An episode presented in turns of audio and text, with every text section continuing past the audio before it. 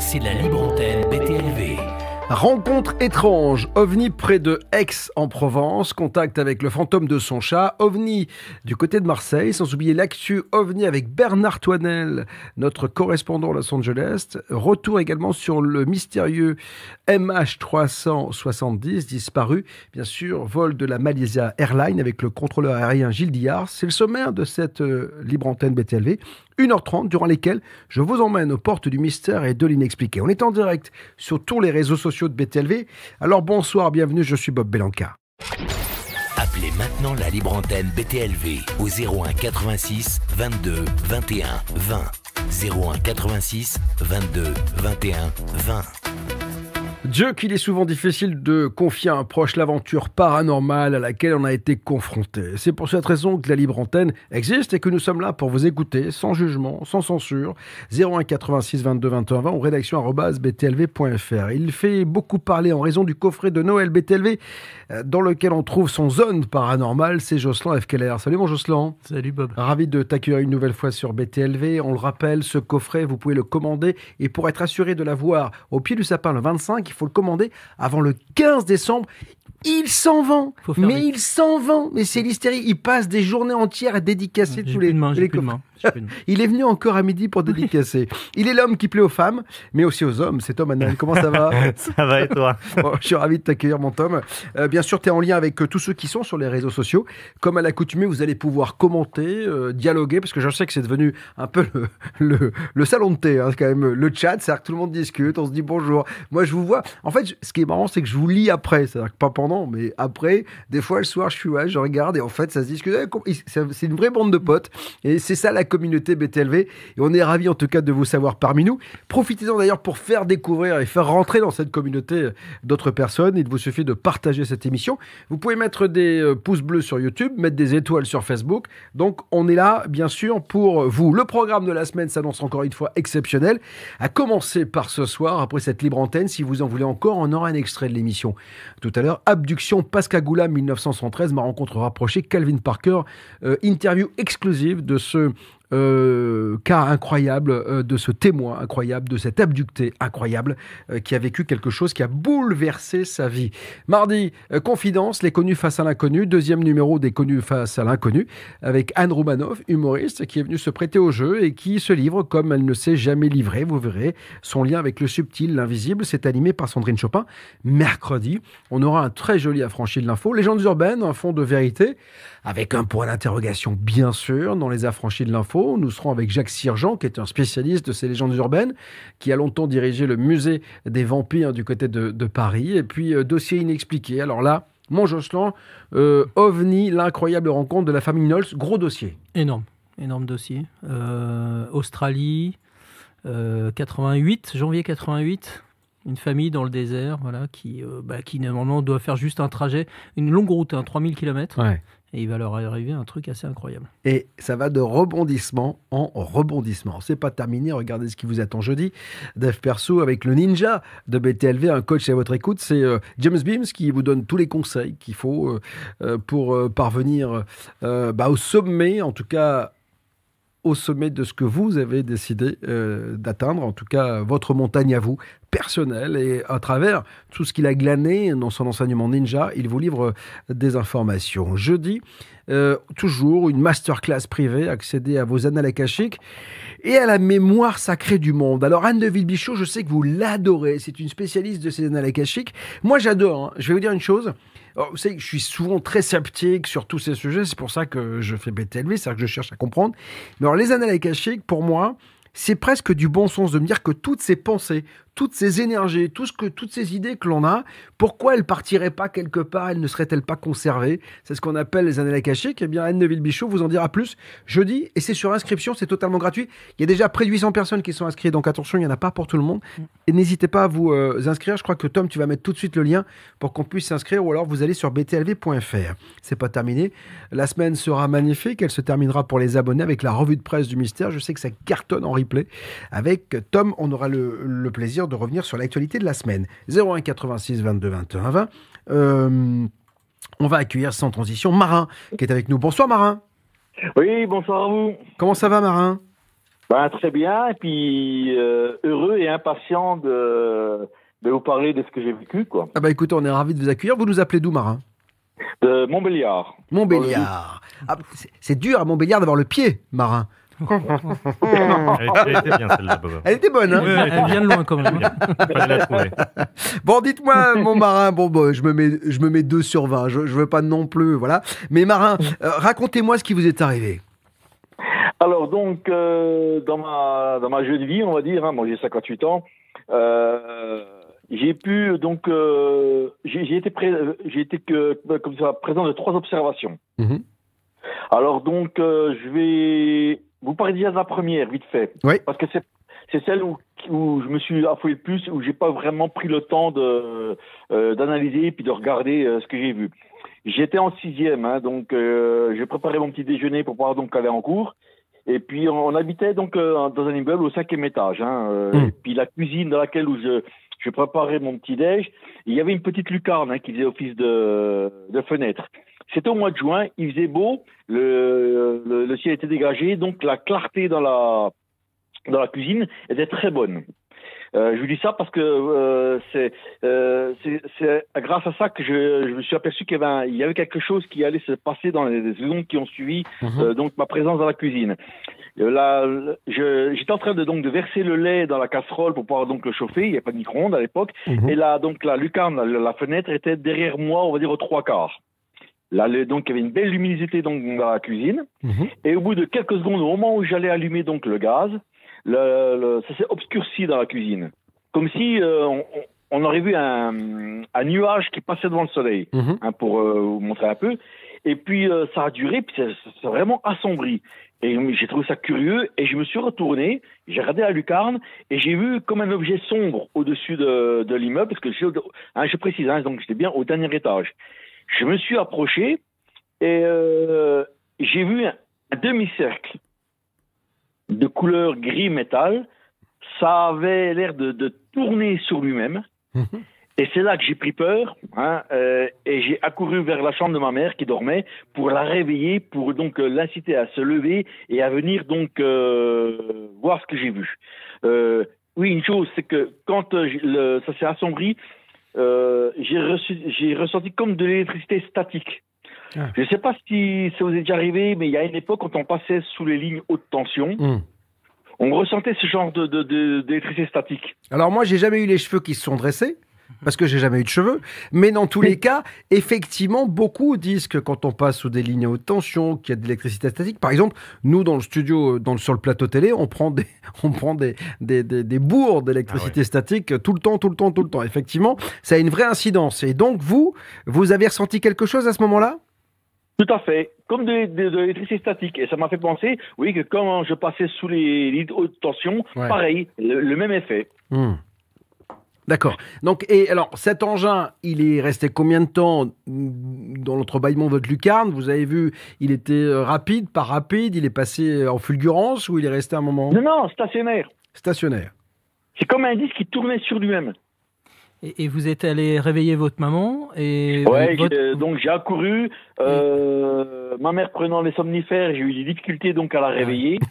et quand on a et voilà, et quand on est arrivé donc dans la cuisine, il n'y avait plus rien. Bah, ouais, comme d'hab, quoi. C'est vrai Voilà. qu'en fait, voilà. Donc en fait, vous avez vu l'objet qu'une fois, c'est-à-dire entre le moment où vous êtes retourné quand vous étiez en train de chauffer du lait, vous êtes Voilà. vous l'avez vu et après vous êtes parti euh, essayer de réveiller Ouais. votre mère.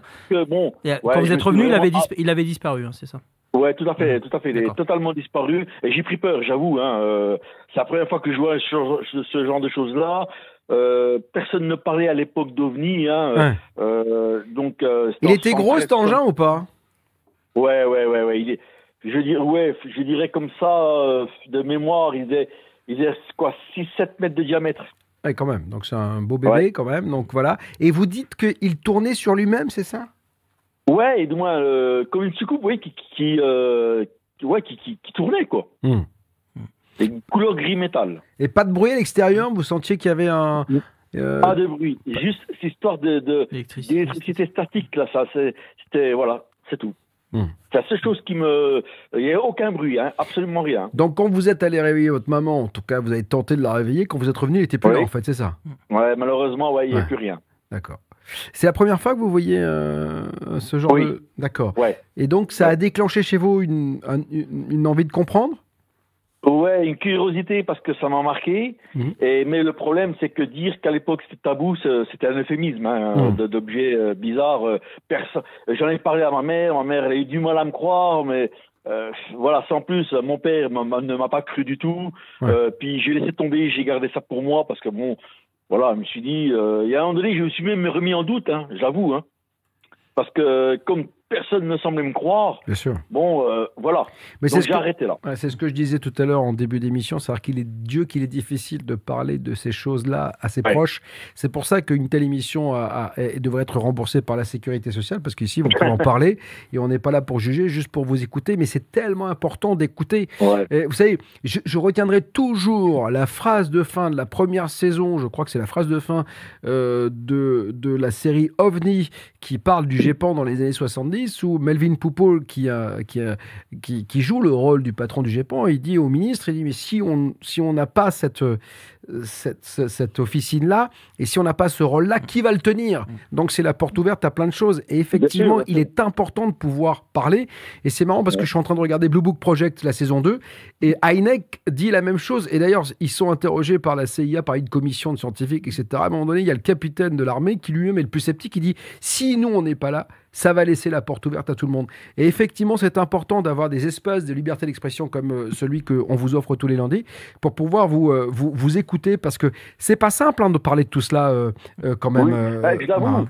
J'avoue parce que c'est, j'avoue même que le fait de vous parler de ça, Mm. euh, ça me rend un peu nerveux parce que on a l'impression de d'être décalé par rapport au reste de la population Ah qui n'ont jamais eu l'occasion de voir, d'être présents devant de, ces manifestations.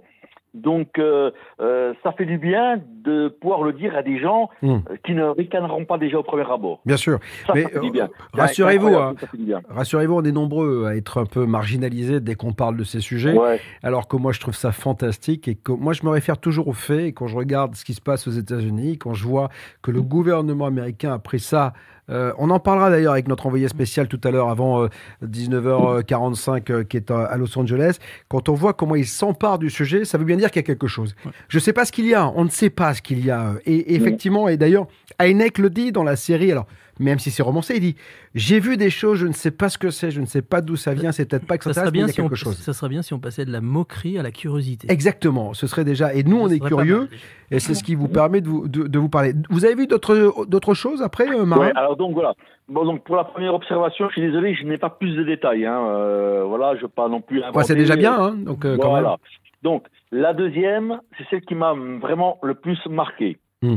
Euh, parce que j'ai pu prendre un petit peu de temps pour observer euh, ce qui m'arrivait.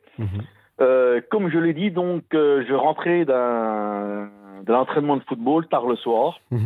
Euh, je suis passé par une route que je passais, que je prenais tous les soirs, donc que je connaissais par cœur, Mhm. hein, de jour comme de nuit. Euh, donc je rentrais et à un moment donné, avant d'arriver dans le village où on habitait, à peu près à 6-7 km, Mhm. on est obligé de rentrer dans un bois. La, la- la route est assez longue dans le bois. Et à un moment donné, donc, euh, cette route, il y a un virage sur la gauche et une longue descente de 350 mètres, 400 mètres s'ensuit. Mhm. Au moment où je prends donc le virage sur ma gauche, je signale bien que la nuit était euh, parfaitement euh, claire. Mhm. Il n'y avait pas de nuages et j'étais seul sur la route. Hein, il n'y avait personne derrière moi. Et quand j'ai pris ce virage sur le côté gauche, j'ai vu une lumière rouge. Donc euh, j'ai avancé un peu, et j'étais en mobilette, hein, donc euh, j'ai avancé un peu. Et puis euh, cette boule rouge m'a de suite interpellé parce que quand on, allu- on allu- on allume une lumière dans la nuit, qu'on le veuille ou non, il y a toujours un halo. Ça éclaire et ça éclaire au- autour Mhm. toujours un halo. Et là, cette lumière rouge me semblait bizarre parce que elle était nette, mais euh, euh, Précise. et vraiment délimitée. Ouais, précise. Il n'y a Comme... pas de diffusion. Comme ouais, si ouais, précis. Mais alors, est-ce que c'était pas un laser? Parce que souvent, le laser, c'est comme ça. C'est-à-dire qu'il y a un vrai point et ça reste comme ça, quoi. Non? Ouais, mais en- je sais pas, en 77, un laser. Ouais, non, ça faisait pas. Non, ça n'existait pas. Ou... Voilà. Oui, mais en tout cas, pas le grand public. C'est-à-dire qu'en fait, euh, euh, les boîtes de nuit, par exemple, on a vu arriver ça dans les années 80-90, quoi. Donc les lasers. Ouais, Donc, euh, mais là, je peux vous dire qu'il n'y a aucune boîte de nuit Hmm. et il y a seulement, à l'époque, il y a seulement quelques habitations, D'accord. mais qui étaient vraiment plus loin. Et alors, Parce ce- que- ce- ce- cette lumière, elle, elle vous semblait loin ou pas? Alors, de nuit comme ça, elle me semblait, quand je me suis arrêté, parce que je me suis arrêté, hein, Mhm. euh, comme vous voyez, à peu près entre 100 et 150 mètres carrés. Carré, Euh, euh, de, mais- lo- de, ouais, ouais, de- donc de loin, 150 de, mètres, de- voilà, de long. de Enfin, loin. D'accord. À 150 mètres, quoi, c'est ça. Voilà, à peu près. Et puis, je dirais 1 mètre, 1 mètre 50 du sol. D'accord. Au- Voilà. Au-dessus de la route? Et, et voilà, est-ce que est-ce qu'il y a une route euh, là où, où, où vous avez vu ce- cet engin ou cette lumière? Est-ce qu'il y a une route euh, Il y a quoi? Donc, il n'y a qu'une seule route. Il n'y a aucune autre route en parallèle ou en perpendiculaire. Hmm. Euh, dans le bas de la descente, il n'y a aucune habitation. Donc, impossible qu'il y ait une lumière d'une cuisine, d'une pièce allumée. Il n'y avait rien. Ce sont des arbres. D'accord. Mais là où Donc vous voilà. avez- là d'où venait la lumière, il n'y a pas de route. Non, c'est seulement. Il n'y a qu'une seule route. C'est sur laquelle, donc, j'étais. D'accord. Et là où était donc cette fameuse lumière. D'accord. Et donc, cette euh, boule rouge, donc, euh, elle était devant moi. Ouais. Et à un moment donné, euh, je, je me suis arrêté. Elle ne, bou- elle ne bougeait pas, attention. Hein. Elle ne riait pas, elle ne bougeait pas. C'était vraiment hyper stable hein, comme, comme, comme lumière. Donc, euh, je me suis dit, j'avance, je n'avance pas. Et en plus, c'était une descente. Hein. Vu vous, vous avez sans, sans doute conduit des, des, des, des, des- des mobilettes. Je me suis dit, si je, je, je, fais, je rebrousse chemin, pédaler dans la côte, j'avais la peur de ma vie euh, d'avoir cette boule rouge derrière moi. Ouais. J'ai dit, non, laisse tomber. Donc, j'ai avancé. Je me Mhm. suis dit, Marin, tant qu'il est, ben, tu avances et puis tu verras bien ce qui va se passer. Et la deuxième chose qui m'est vraiment frappé, c'est que plus j'avançais et plus j'avais l'impression que cette, euh, le boule rouge, euh, moi, j'avais pas l'impression de m'en approcher. Mais comme je connaissais parfaitement le coin, je me suis dit à un moment donné, si c'est vraiment un phare, je le verrai plus parce qu'il y, a un- il y a un virage en bas de la, de la ligne droite qui va sur la droite. Mhm. Donc fatalement, euh, ce véhicule aurait dû tourner à droite et disparaître de ma vue. Mhm. Mais c'est pas ce qui s'est passé. Mais il y avait ce problème de le fait que cette boule rouge ne grossissait pas. J'avais l'impression qu'elle euh, elle était toujours du même diamètre. Alors, si vous me posez la question, le diamètre euh, que faisait cette boule rouge, allez, je dirais entre 50 et 60 cm. D'accord. Et vous aviez la Constant. sensation qu'en avançant, elle reculait cette boule ou euh, elle bougeait Ben ou non. pas? Non. Ben. Au début, je m'attendais qu'elle qu'elle recule et puis que- qu'elle disparaisse en prenant le virage qui, lui, allait sur la droite. Ouais. Mais même pas. Elle était, était toujours là. Et moi, plus j'avançais et plus elle était là. Mais le souci, c'est qu'elle ne, ne grossissait pas. Elle restait toujours avec le même diamètre. Mhm. Mais vous avez eu l'impression que vous en, vous en rapprochiez? Ou que Ou qu'elle s'éloignait. Ben, qu'elle s'éloignait euh, au fur et à mesure que vous vous avanciez ben, ou non. Non, j'ai dit c'est pas possible. J'ai l'impression que c'était une route sans fin parce que euh, je, a un moment donné, j'accélérais de plus en plus et je me suis dit fatalement, soit elle s'en va, du moins elle prend le virage, elle disparaît de ma vue, soit je lui rentre dedans. Alors, comment s'est terminée l'observation? C'est-à-dire comment elle a disparu cette boule, euh, ce- cette lumière? Alors donc, à un moment donné, je, je suis arrivé proche d'elle.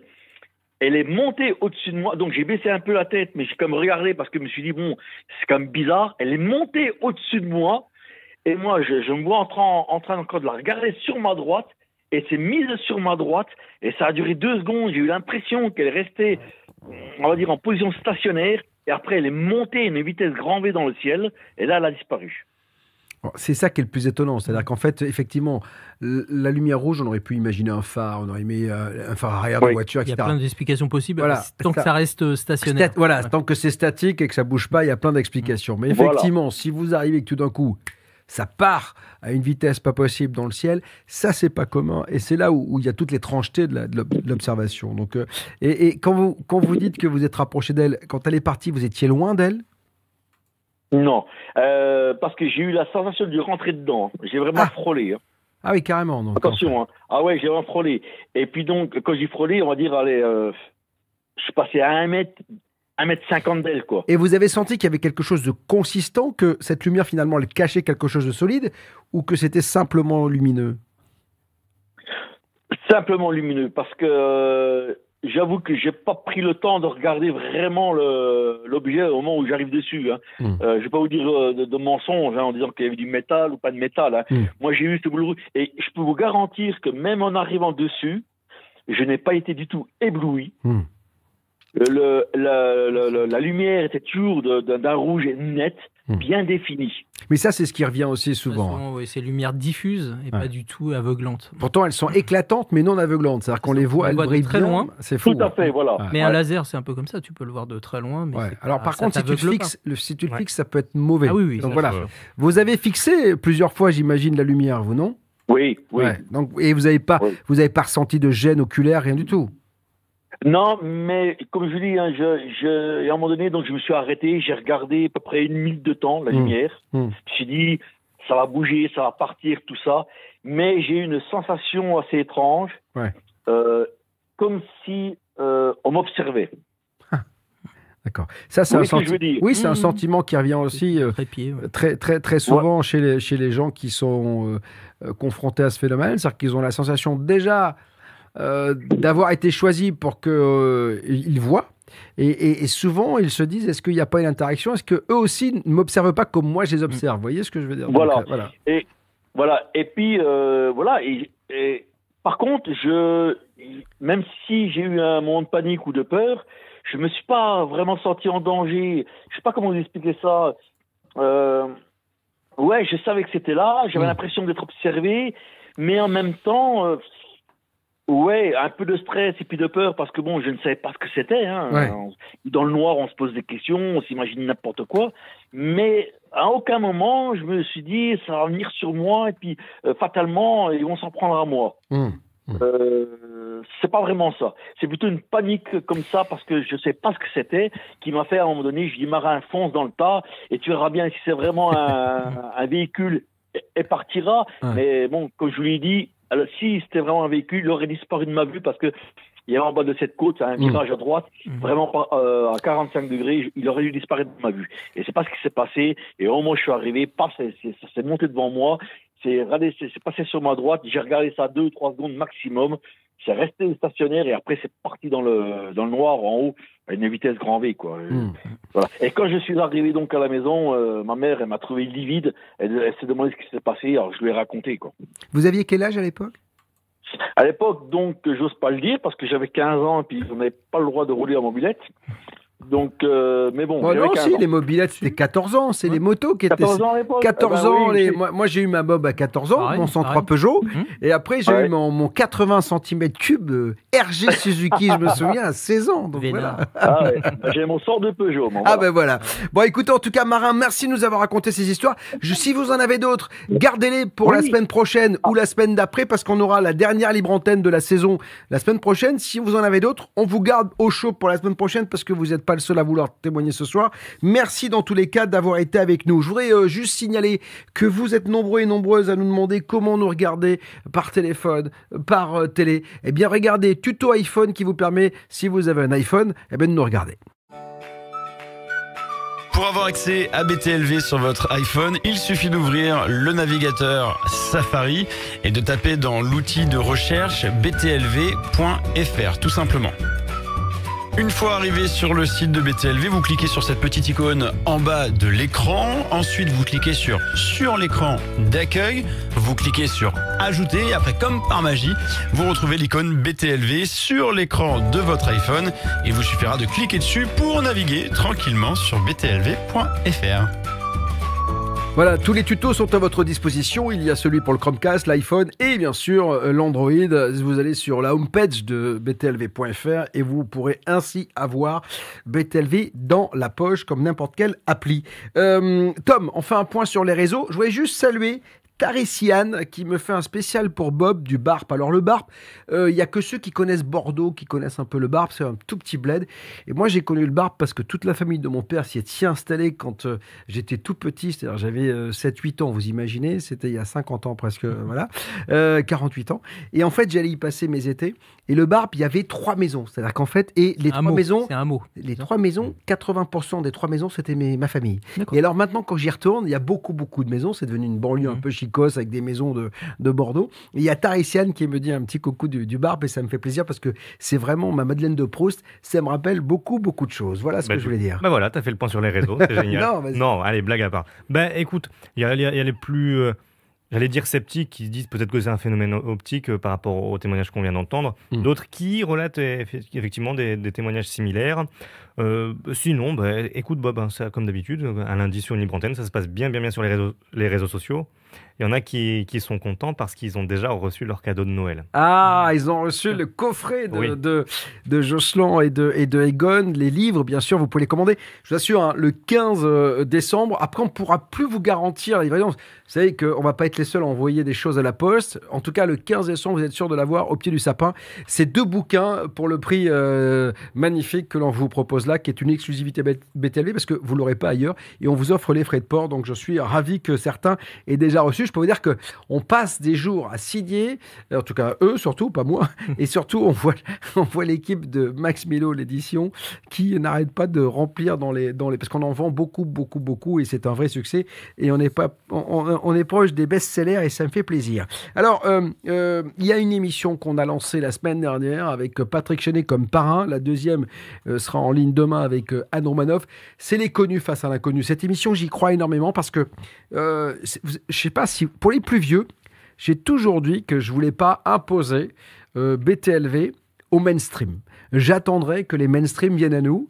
Euh, je savais qu'un jour ou l'autre, tous ces sujets euh, deviendraient presque légion, normaux, et que des personnalités en vue pourraient en parler librement. C'est le cas dans Les Connus face à l'inconnu. C'est animé par Sandrine Chopin. Regardez, c'est réservé aux abonnés. Bonjour, je suis Sandrine Chopin et je vous propose un nouveau rendez-vous exceptionnel sur BTLV, les connus face à l'inconnu. On se sent traversé par une émotion à l'état pur, le chagrin absolu, quoi.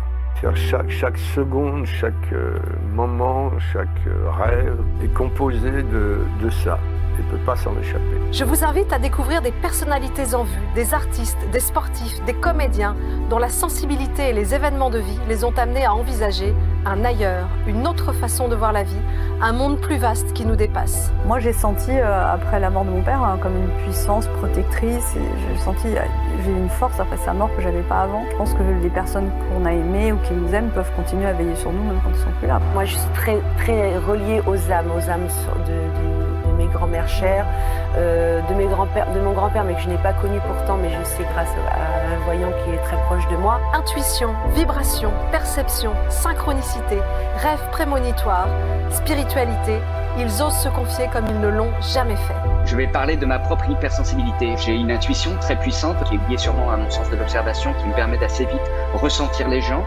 et de ressentir peut-être aussi l'ailleurs. Dans ce nouveau rendez-vous, toutes ces personnalités nous dévoilent leurs liens entretenus avec le subtil à travers les événements de la vie, leurs passions, leurs succès ou leurs désillusions et comment ils ont pu trouver leur propre façon d'aborder la vie et surmonter certaines étapes. Les connus face à l'inconnu, c'est en exclusivité sur BTL. Je suis très très fier de cette émission parce qu'on l'avait lancée il y a quelques années. Effectivement, peu de gens osaient se. euh, il y a quelques années, c'était il y a 7-8 ans, peu de gens encore. Et avec mes copains du showbiz, entre guillemets, qui avaient répondu présent. Cette fois, on voit que les choses évoluent parce que les gens se livrent plus facilement. Et c'est une très très belle émission. C'est des moments de confidence absolument inédits et incroyables. Il n'y a pas une émission au monde qui met les people dans cette configuration. Et euh, c'est émouvant. Vous avez euh, parfois les poils comme ça qui se dressent tant les, les gens. L'émission de Patrick Chenet est juste euh, incroyable parce que un... les artistes sont souvent euh, pleins de pétris de sensibilité, à fleur de peau, et on ressent tout dans cette émission. C'est vraiment très très beau. Euh, alors voilà, c'est une des raisons encore de vous abonner à BTLV. Appelez maintenant la libre antenne BTLV au 01 86 22 21 20. 01 86 22 21 20. Alors, on est euh, en direct comme tous les lundis. Vous pouvez mettre des étoiles sur Facebook pour nous soutenir. Vous pouvez mettre des pouces bleus sur YouTube, partager euh, sur Twitch. On est ravis de vous accueillir. On est en direct comme tous les lundis et les mercredis. Et avec Jocelyn F. Keller, on va parler d'OVNI Paris. Euh, c'est demain C'est demain, Voilà. à 20h. Voilà. Et demain, il y a, regarde, voilà, les abductés de la 70. C'est un joli euh, programme. hein, Maison des Mines. Mhm. C'est rue Saint-Jacques à Paris. Exactement, donc 270 rue Saint-Jacques, vous allez pouvoir vivre une, une, euh, une conférence, les abductés de la 70. Euh, on le retrouve dans Zone Paranormale. Oui, oui, oui, c'est un des chapitres du livre. Et puis, je l'avais fait aussi pour les abonnés de BTLV. hein, Dans les dossiers inexpliqués. Voilà, c'est une grosse affaire. Oui. Euh, C'est passé en Écosse. Exactement, et vous Française. verrez euh, en direct euh, demain, si vous y allez, rue des Mines, dans le 5e. Euh, sachez-le, il faut le port du masque, c'est obligatoire, et le pass sanitaire, bien évidemment, comme tous les lieux publics. Aujourd'hui, 01 86 22 21 20, on accueille Bernard qui est avec nous. Bonsoir Bernard. Bonsoir Bob, comment ça va? Bah, je suis ravi de vous accueillir, d'autant que vous êtes euh, du Très côté d'Aix-en-Provence, vous c'est ça? Oui, tout à fait. C'est un lieu C'est qui... Ben Mirabeau exactement, Oh, c'est bah. à 10 km d'Aix. Ah, bah, bien, on vous savez quoi c'est, je, je- vais déménager à Aix-en-Provence Bah ouais, euh, je sais. avant, avant, avant vous le mois de juillet. Vous savez Bob que ce qui, ce qui s'est dit euh, sur Aix-en-Provence, Non. je vous, euh, vous l'apprendre, on dit que c'est un petit Paris. Mais oui, Hmm. mais c'est pour ça que j'y vais. Comme ça, je suis pas dépaysé. voilà. C'est en fait, je vais vous dire une chose. Je le dis entre nous. hein, c'est Paris sans les Parisiens. Exact. je pense que Aix, c'est mieux que la Paris, hein. en plus. le voilà. en plus. Et avec le soleil surtout en plus. C'est pour ça. Sûr, Donc bien sûr. euh, Non, non, mais c'est euh, c'est magnifique. La bon, campagne aixoise est magnifique. c'est effectivement extraordinaire. Alors, je vous accueille Voilà. parce que vous avez vu vous un ovni Voilà, près, ben près de cette ben, ville. j'ai vu trois trucs, un truc dans ma vie. Bon, voilà. Quoi. On va raconter le premier, comme j'ai dit à Alexis, euh, Ouais. savoir. euh, bon, moi, euh, c'était en fin juillet 81, Mhm. dont j'avais 23 ans. Mhm. Et euh, ça faisait deux ans, j'habitais sur Paris, en tant que coiffeur, je crois que c'est des stars, les machins, tout ça, quoi. Mhm. Et donc, j'étais en vacances chez moi et on s'apprêtait à partir à Saint-Tropez, dans, dans le Nord. Et une copine de attachée de presse m'avait dit euh, Écoute, Bernard, tu es là-bas dans la région, viens me voir, euh, je m'occupe de, de, de Johnny. Mhm. Et il passe en, en après-midi à- au Palsaro à Marseille, viens me voir, etc., etc. Bon, je suis avec ma copine. Et au retour, c'était euh, aux alentours de 20h, chez moi, ma famille, euh, près de Mirabeau. Euh, donc, qu'est-ce qui se passe? C'est que bah, voulait acheter des gâteaux là, à la boulangerie. La boulangerie elle, a- elle a fermé plus tôt l'été, bon, on ne savait pas. C'est autour de 20h. On traverse sous le rond-point où nous étions. Euh, on traverse à la route pour être sur le bon trottoir qui nous concernait. Mhm. Et donc, euh, la, route nationale était devant nous à 300 350 mètres, 400 mètres de long à peu près, elle faisait. hein. Mhm. Et comme on entame le- juste les premiers pas de cette euh, 400 mètres de, de- de route, Ouais. on voit un point au fond. Alors, euh, ce qui m'a étonné tout de suite, tout de suite, j'ai été interloqué comme ça, j'ai dit, Tiens, ce truc, c'est quoi, ce truc-là J'ai dit, attends, Marlène, ne bouge pas, ne bouge pas. Alors, on est resté sur place, et il venait droit, en droite ligne de la, de la route nationale, au fond. Et donc, euh, on reste comme ça, il, a, il avançait très doucement. Et c'était d'une grosseur d'une grosse lune, quoi. Voilà. Parce que ça, c'est pas, c'est pas très gros. Et donc, plan- euh, là, il avançait très doucement, un peu comme une voiture en warning, en position warning, il avance doucement comme ça, comme ça. Mhm.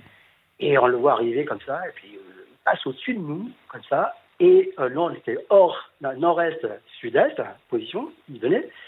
Et d'un seul coup, il a viré, on s'est tourné, il a viré euh, pratiquement à notre aplomb, en faisant un angle droit, pile poil, toujours à la même vitesse, toujours à la même vitesse. Et là, qu'est-ce qui se passe? Qu'il y avait, euh, il y avait un talus sur le- une maison euh, adjacente au trottoir qui était en reconstruction, etc. Il y avait un décombre de 1 mètre 20, de- un tas de décombres de 1 mètre 20 de Mhm. haut. Qu'est-ce que j'ai fait? Comme il y avait que des villas, donc euh, y en avait euh, une position où il fallait que je monte sur ce, ce- ce- ce tas de gravier là, de, de, de décombres, Mhm. pour voir un peu son horizon, qu'est-ce qu'il faisait. Et là, je le vois, il, il allait à la même vitesse, et au fond, au fond, au fond, on voit un tas de feux d'artifice comme ça, des, des lumières bleues, bleu rose, blanches, euh, c'était euh, assez extraordinaire. Et alors, je commence à faire les commentaires à Marlène, j'ai dit, attends, ce truc, là, il passe comme ça. Le temps que je descends de- du tas de décombres, que je remarque, je lui fasse deux commentaires, euh, trois secondes, comme ça, c'est à tout, quoi, 40 secondes, Mhm. je le revois de nouveau arriver en, en haut, de, enfin, en haut des, des 400 mètres de, de la route, de nouveau euh, à la position initiale, nord-est. Et il revient, il fait le même trajet à l'aplomb de la route nationale. Il se trouve que, coup, il arrive comme ça, et j'ai dit à Marine, écoute, on va y faire coucou comme ça. Euh, C'était un truc joyeux. C'était une, une sorte de joie. Et donc, j'ai dit, on, va, on, on- dresse les bras en l'air, on lui fait un, un coucou, etc. Et donc, euh, j'ai dit, on va bien observer s'il n'y a pas un, un signe distinctif euh, qui permet de, de voir quelque chose, de, de soulever. Et on a bien vu que c'était un, un cercle, bien sûr, métallique, Ouais. gris anthracite, un, un gris foncé. Mhm. Et donc, euh, il a fait le même parcours. Et là, il a fait comme ça, euh, les bras en l'air, ouais, salut, salut. Un peu comme si c'était des copains qui. euh, était en brigade de folie, comme ça. Et dit, Oh, on passera, on fera un coucou, machin, etc. La, même sensation, Bob. même Vous avez eu la sensation. qu'il y a eu une interaction entre vous et Ah, l'objet complètement. Ah, complètement, Bob. C'était un truc dingue. C'est un truc dingue. Un- un- une sensation totale. C'est, euh, Je veux dire, c'est. Bon, en plus, il repasse une deuxième fois. Donc, la deuxième fois, donc, qu'est-ce que je fais? Il repasse sur le même circuit. Je remonte, bien sûr, sur le tas de gravier, le tas de, de décombres. Et là, de rien. Mais je crois que on a fait une émission il y a quelques mois avec Fabrice Ouais. Bonvin qui disait euh, euh, que finalement l'interaction était possible entre ces Ah, engins. complètement. Alors, il y a une chose que j'ai oublié de dire. Mm. A une chose que j'ai oublié de dire, c'est que dans les sorties de Johnny, euh, etc., on avait bu un pot, machin, etc. Et puis après, je suis allé à la gare Saint-Charles à Marseille, Mhm. Parce qu'à Paris, je n'avais pas trouvé. Chaque année, Bob, il sortait un VSD hors série OVNI. Mhm. Ah bah vous savez quoi Je vais vous dire. Attends. Alors, alors, c'est- Ouais, ouais. pas- vous- ça va faire plaisir parce que juste après vous, on aura Bernard Toinel qui a été le Ah, réd- qui a, qui a été le rédacteur en chef du VSD hors série. Donc vous voyez, ce Ouais, donc voilà. Donc euh, il sera juste après vous. Donc voilà. Ah ben bravo. quoi. Ouais. Donc on avait ce, ce VSD quoi. Je dis bon à Paris je l'avais pas. Bon j'ai signé les, les- les collections haute couture à Paris. euh, Mhm. J'avais pas eu trop le temps de chercher. Et chaque fois que j'allais chercher, j'avais plus de, de stock. Mhm. Donc j'ai dit tiens on va faire un truc. J'étais obsédé par, euh, cet achat quoi. Et donc j'avais trouvé effectivement. Donc on prend le, le taxi pour retourner chez moi donc à Mirabeau pour arriver à l'heure pour la, la, la boulangerie euh, qui était fermée. Et donc euh, je fais quoi? Ce qui est étonnant, c'est j'ai- on, parle d'OVNI, hein, le magazine Entraînement en flux, et on voit cet engin. On se dit, mais qu'est-ce que c'est cette interaction qui fait qu'il y a un truc qui se passe? C'est Mhm. pas possible que ce soit de la- du hasard pur. C'est impossible. Enfin, moi, je crois pas. hein.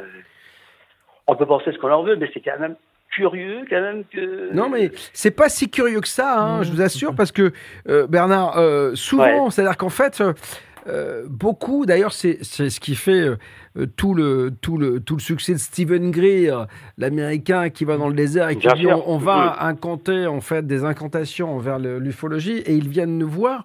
On a la sensation, en tout cas, c'est les Mhm. témoins qui le disent, que lorsqu'on s'adresse à ces choses-là, il y, a- il y a- il y a une réponse, quoi. C'est ça qui Ouais, est c'est ça. C'est ça. C'est ça. Mm. Il y a une transmission de pensée, j'en sais rien, Ouais. c'est un, un processus euh, assez, assez, assez incroyable Mm. qui permet de. enfin, et moi, je me suis posé la question, je me suis dit, mais comme ça, c'est cet engin, il est repassé deux fois. Mm. Attends, c'est un truc dingue.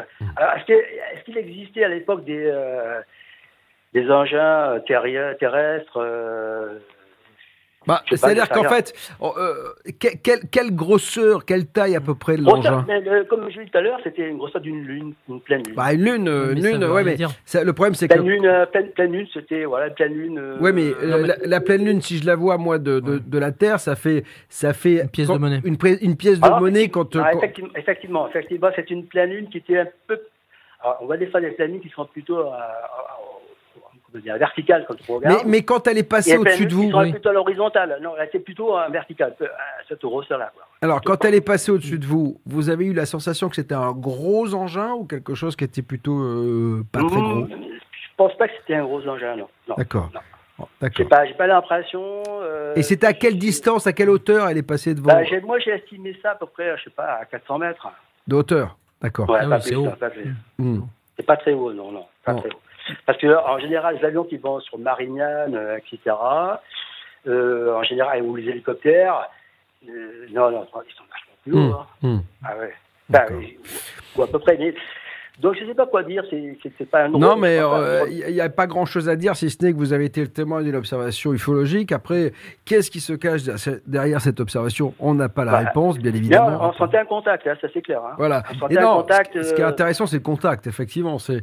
Mais vous savez, un truc, une énergie, quoi, un truc comme ça. ça, c'est quelque chose qui revient assez souvent, ce côté euh, euh, Ça, c'est pas interaction. On a, on- l'impression que certains témoins, effectivement, euh, quand ils sont seuls, Interagissent, surtout, en fait, ouais. ouais, enfin, ils interagissent, ou en tout cas, ils essayent, ou euh, voilà, il y a Mm. des, des Mm. choses qui peuvent se passer, mais C'est Ouais, toujours- c'est ça, c'est ça. Mais pas Voilà, tous. donc. euh, Bah écoutez, en voilà, tout cas, c'est une belle observation. Si vous en avez d'autres, encore une fois, vous les gardez. On en reparle la semaine prochaine parce que ce sera la dernière. Je voudrais qu'on on ait un florilège lundi prochain de, de, de, de- de témoignages puisque ce sera la dernière de la saison puisqu'après nous partirons en vacances. Vacances bien méritées. Nous partirons tous, bien sûr, aux Seychelles avec des femmes, de la cocaïne, de la drogue, du whisky. À l'île Maurice, à ou- ou- Maurice. ou à Maurice- Ou à ou à Lille chez avec Maurice. Maurice. Ou à À Lille avec Maurice. Voilà, exactement. Donc, euh, ce sera en tout cas l'occasion lundi prochain de témoigner. Merci en tout cas. Euh, Tom, tu gardes bien sûr, bien évidemment, les coordonnées Je garde de, tout. de, de- de Bernard et tout on en parlera. Euh, C'est ça, la libre antenne. Appelez maintenant la libre antenne BTLV au 01 86 22 21 20. 01 86 22 21 20. Dans un instant, on va faire un point sur l'actu OVNI avec Bernard Toinel. Il est en direct, c'est notre envoyé spécial de, Los Angeles. On verra ce qu'il en est euh, euh, de, l'officine mise en place euh, et voulue par le Pentagone sur le dossier et sur l'étude du phénomène OVNI. Qu'en est-il véritablement? Je voudrais vous juste vous signaler que vous avez entendu 01 86 22 21 20.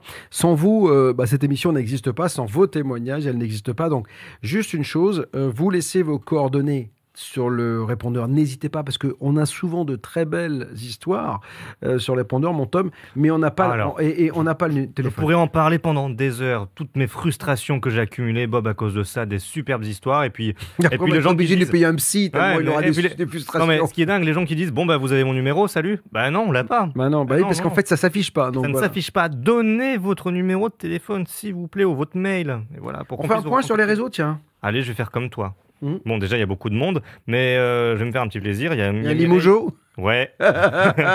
l'homme de Limoges. Il y a qui nous dit bonsoir à tous de Limoges. Euh, il y a. Tu vois, comme quoi, hein, il se passe des choses à Limoges. Ils écoutent BTLV. Maintenant, Voilà. mais il se passe des choses à Limoges, si tu Moi, savais. je vous charrie, bien Surtout, il y a des gens. C'est surprenant parfois. Et il y a. Il y a Skinny Bob qui a, qui a l'œil, peut-être qu'on peut faire un, un point d'éclairage, parce qu'effectivement, il a vu la semaine dernière, mais dis donc, Jérémy Corbel était prévu, qu'est-ce qu'est-ce qui s'est passé? Alors, on a eu un problème avec Jérémy Corbel de liaison. Donc, vous savez, les duplex entre les États-Unis et la France, c'est pas simple. Et le problème, c'est qu'il pouvait euh, pas le lendemain, il ne pouvait que demain. Et le problème, c'est que notre traducteur se fait opérer. Et euh, voilà, on fait de la traduction simultanée avec euh, Jérémy. Donc, on a décidé de reporter ça à la rentrée. Oui, c'est que partie Pour- remise. Voilà, c'est que partie. oh, Jérémy est un ami de BTLV. Il adore BTLV. euh, on se parle énormément avec euh, Jérémy et, et vraiment, c'est quelqu'un de très très bien que j'aime beaucoup. Et euh, il répondra présent, bien sûr, à, à- à la rentrée. Autre chose? Bah écoute, autre chose, moi je tiens à dire qu'on est particulièrement nombreux ce soir. Eh ben, tant mieux. C'est l'effervescence des fêtes, tu vois. Alors, Bob. justement, vous allez en profiter pour découvrir une interview exclusive. 1973, Pascagoula. C'est au Mississippi. Deux amis, un de 48 ans, l'autre de 19, décident d'aller à la pêche. Euh, ils travaillent ensemble et euh, quand ils arrivent euh, sur le lieu de pêche, ils sont accueillis par un vaisseau euh, qu'ils diront être extraterrestre. Extrait. It took me 40, 47, 48 years to come out and really talk about it. I hid under a false name for years, 40 something years. While we were fishing, we uh, seen some blue hazy lights reflecting across the river.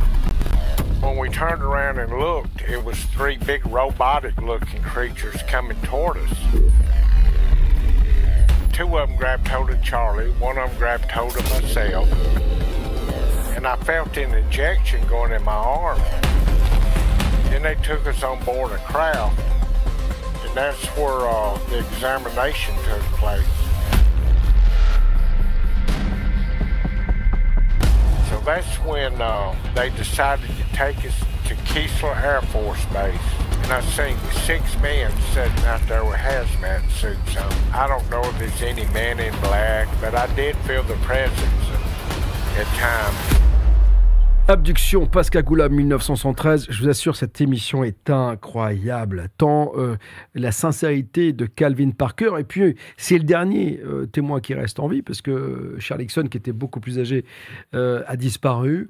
Et vous verrez d'ailleurs, on, on- on a mis en début d'émission un extrait de Charles Nixon qui raconte, parce que dans cette histoire, ce qui s'est passé, et ce qui était assez fou, c'est que, en fait, Calvin Parker a mis 40 ans, l'interview que vous avez, 40 ans pour qu'il en parle.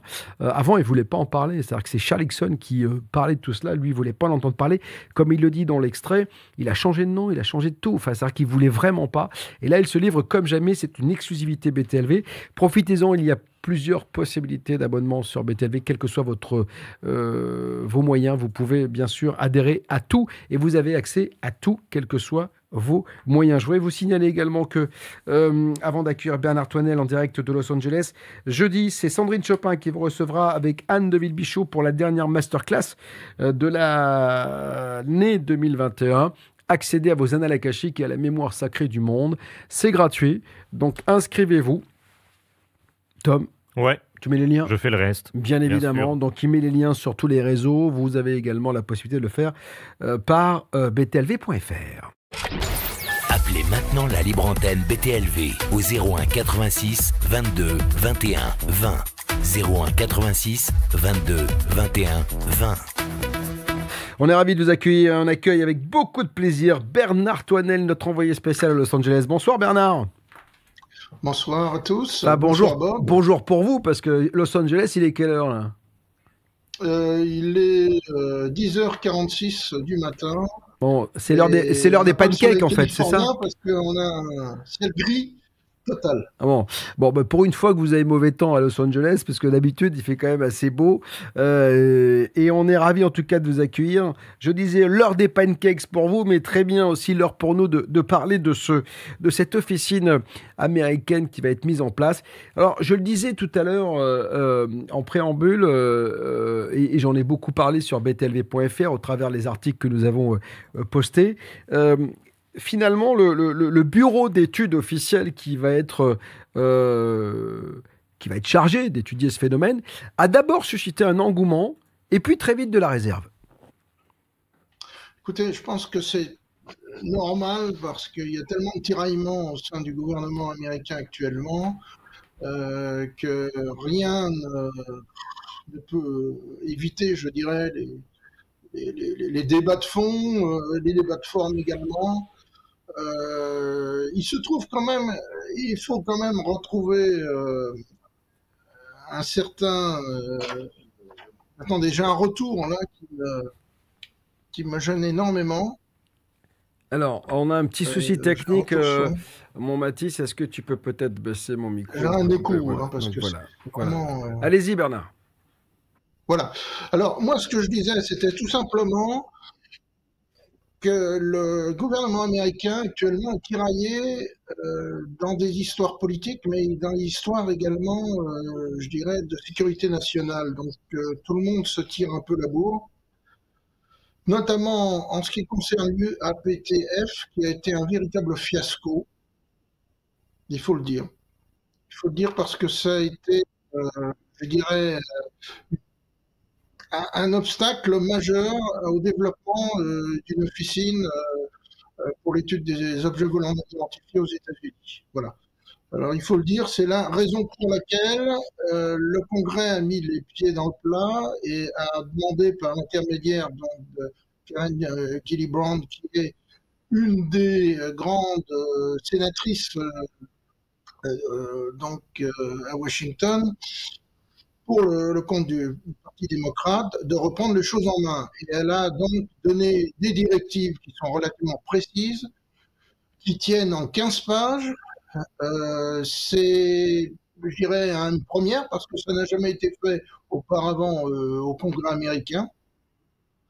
Euh, même depuis les grandes années de Blue Book dans les grandes années des, je dirais, de 47 à 51, avec euh, le, comment dirais-je, le, le groupe d'études euh, Project Sign, euh, Projet Twinkle, enfin tous ces, projets qui ont abouti donc à ce que nous avons connu malheureusement comme être le- le- l'infamie du projet Condon. Euh, donc on a euh, effectivement, euh, écoutez, j'ai vraiment un grand, un grand problème. J'ai beaucoup de mal à, m'exprimer.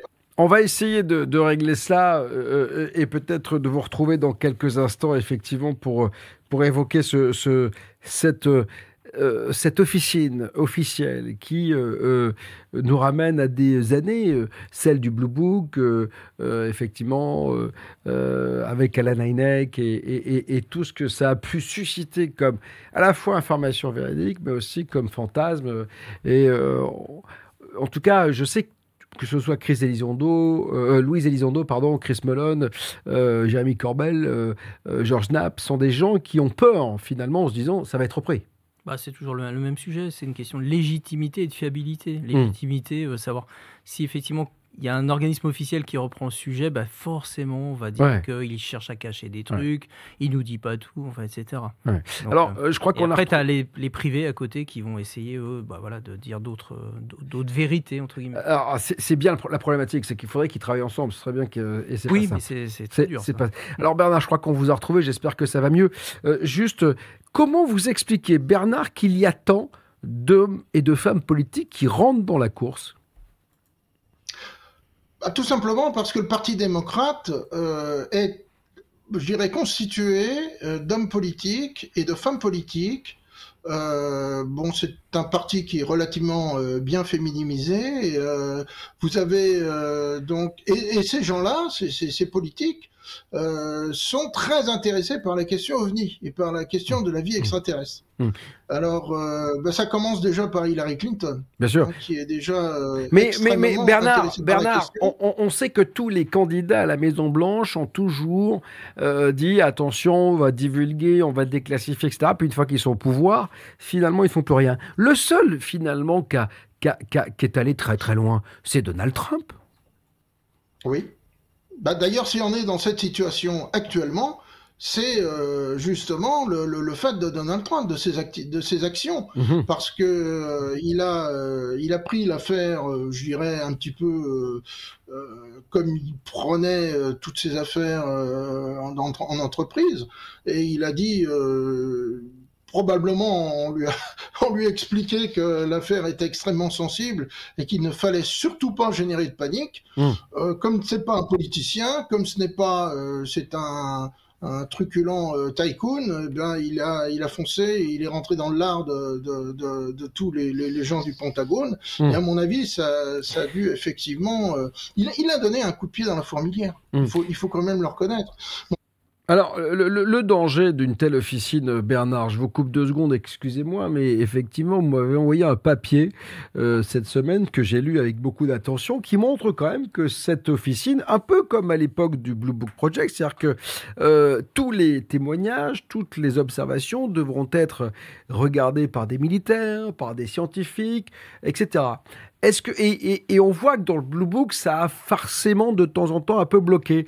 Et c'est ce, qui, ce que redoutent Louise Elizondo, Chris Mellon, Jeremy Corbell et tous les acteurs du privé, finalement, euh, enfin, ou en tout cas ceux qui étaient au gouvernement et qui sont passés maintenant dans le privé, euh, sur ce dossier.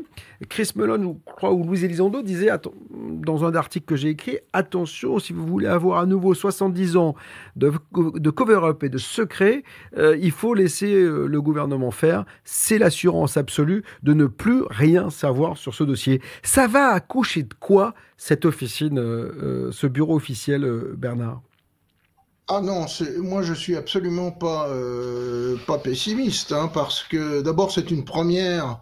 Euh, D'une part, le Congrès n'a jamais abordé la question euh, dans ses séances, et maintenant on va avoir droit également à ce que j'appelle des hearings, Mm. c'est-à-dire des, des auditions.